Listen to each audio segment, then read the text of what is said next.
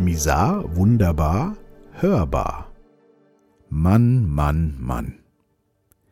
Ich war schon immer mehr mit Frauen befreundet. Irgendwie konnte ich mich da im Gespräch besser öffnen als bei Männern.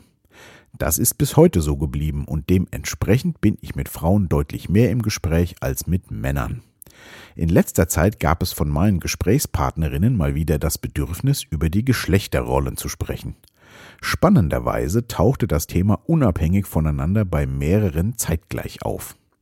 Ohne da jetzt etwas hinein interpretieren zu wollen, hat es mich an viele Gespräche der letzten Jahrzehnte und auch an mein Erleben als Mann erinnert. Aufgewachsen mit dem Mantra meiner Mutter, alle Männer sind scheiße, hat es für mich recht lange gedauert zu akzeptieren, dass ich ein Mann bin und dass das auch seine guten Seiten hat. Meine Jugend war dennoch geprägt von einer gewissen Abscheu meiner Männlichkeit gegenüber. Heute würde ich die Abscheu eher gegen die klassischen Männerrollen, auch Klischees genannt, bezeichnen. Was ist da eigentlich los? Ich weiß nicht, wie viele Frauen mir schon berichtet haben, dass sie sich von ihren Männern nicht verstanden und gesehen fühlen. Die Palette reicht von kleinen Unachtsamkeiten bis zu Übergriffen, die für mich nicht zu fassen sind. Jeder hat doch das Recht, so zu sein und zu leben, wie er oder sie das möchte.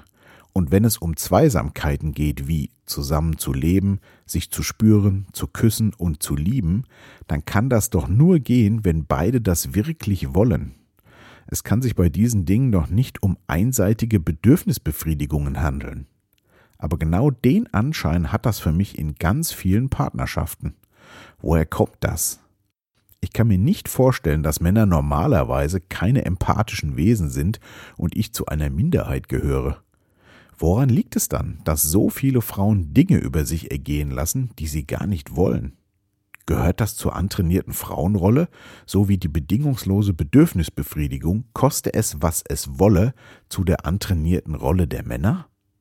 Wo bleibt da das Selbstbewusstsein, sich selbst bewusst sein und für sich einstehen?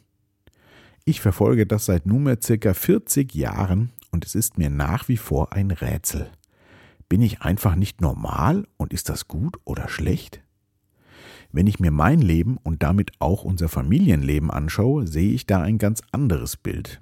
Wir führen eine gute Beziehung, jeder steht voll und ganz für sich und respektiert den anderen in voller Gänze. Wieso ist sowas eher die Ausnahme als der Normalzustand? Ich muss wirklich gestehen, ich bin ratlos. Die einzige Erklärung, die ich bis jetzt finden konnte, ist das Verhaften in den Geschlechterrollen und nicht voll und ganz bei sich zu sein. Denn wer sich selbst nicht voll akzeptieren kann und liebt, der braucht immer jemand anderen, um sich ganz zu fühlen. Und somit begibt er sich in die Opfer- oder in die Täterrolle, um gesehen zu werden. Für mich befinden sich Frauen öfter in der Opferrolle, wobei ich nicht sagen möchte, dass das nicht auch genauso gut umgekehrt sein kann. Gut ist beides nicht. Jeder hat nur das Leben, welches genau jetzt stattfindet, und wenn es nicht gut ist, ändere was, denn jeder Tag, der verstreicht, ist gelebt und kommt nicht wieder. Und wie viele Tage jeder von uns noch vor sich hat, weiß keiner, kann schneller vorbei sein, als man denkt. Achtet auf euch und auch auf eure Lieben, und wenn ihr anderen Menschen etwas abverlangt, dann versetzt euch auch immer in die Rolle des anderen und versucht zu fühlen, wie es ihm oder ihr damit geht. Und wenn Zweifel aufkommen, geht ins Gefühl oder Gespräch und nicht in blinden Aktionismus.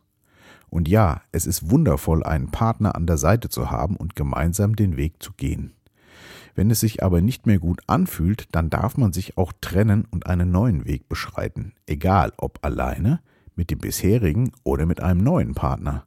Jeder darf glücklich sein. Bleibt gesund und wach.